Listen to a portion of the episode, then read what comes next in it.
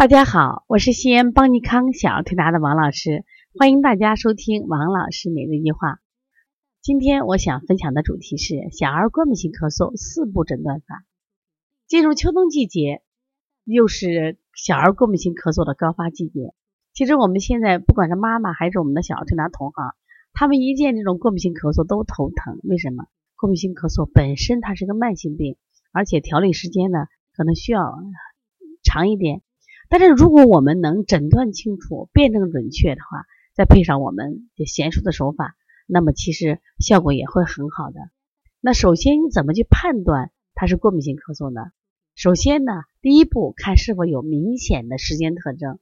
第一个，呃，就是讲的他这个咳，呃，咳嗽的病程长，一般他的咳嗽持续或反复发作一个月以上，甚至更长，有的小孩两个到三个月。然后呢，他还有一个咳嗽的这个时辰也很明显，常在这种夜间或清晨有这种发作性的，就是阵发性、刺激性的，咔咔咔咔这种咳嗽，痰少，而且运动后以后会加剧，这是他一个明显的特点。那和一般咳嗽不太一样啊。第二个呢，就是一般咳嗽了，家长是不是都带到医院去做化验呀？然后呢，看他有没有这种感染。结果呢，你可能检查了化验单，没有临床感染，就是没有所谓的嗯白细胞高呀。中性粒细胞高，淋巴细胞高，没有感染，可是老不老不好呀，那可能也会吃点头孢抗生素，结果发现用的抗生素治疗是没有效的，就不得用的啊。别的有的咳嗽我打的抗生素可能有效，那过敏性咳嗽它是没有效的，这是第二点啊。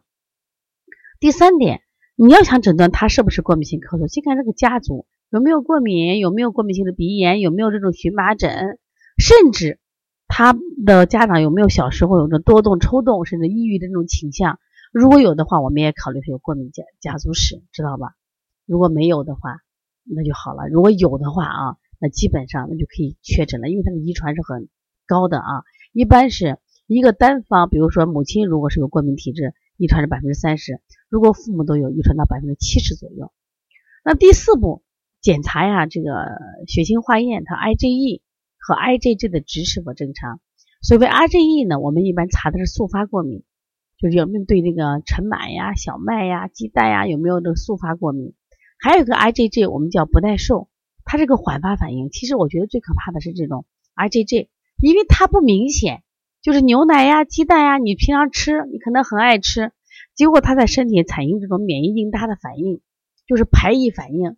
结果导致孩子会咳嗽，其实不光是咳嗽，这种过敏性的这种反应，它反映到呼吸系统是咳嗽，那反映到这个我们的肠道系统呢，它可能还会出现，比如腹胀、腹痛这样的象等等啊，那反映到比如说我们皮肤上可能起疹子，所以说呢，实际上，呃，过敏性咳嗽的这四步诊断法，我希望大家一定要学会。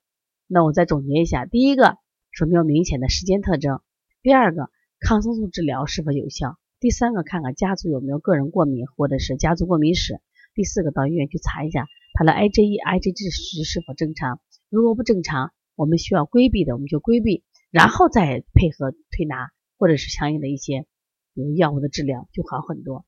其实因为这个病啊，它倒不严重，但是长时间让孩子咳，对身体一定是有损害的。如果大家有这样的问题，可以在我们的留言区进行留言，也可以加微信。那我们也希望。呃，我们的这种分享能帮到大家。如果大家需要加微信咨询的话，我们的微信是幺七七九幺四零三三零七。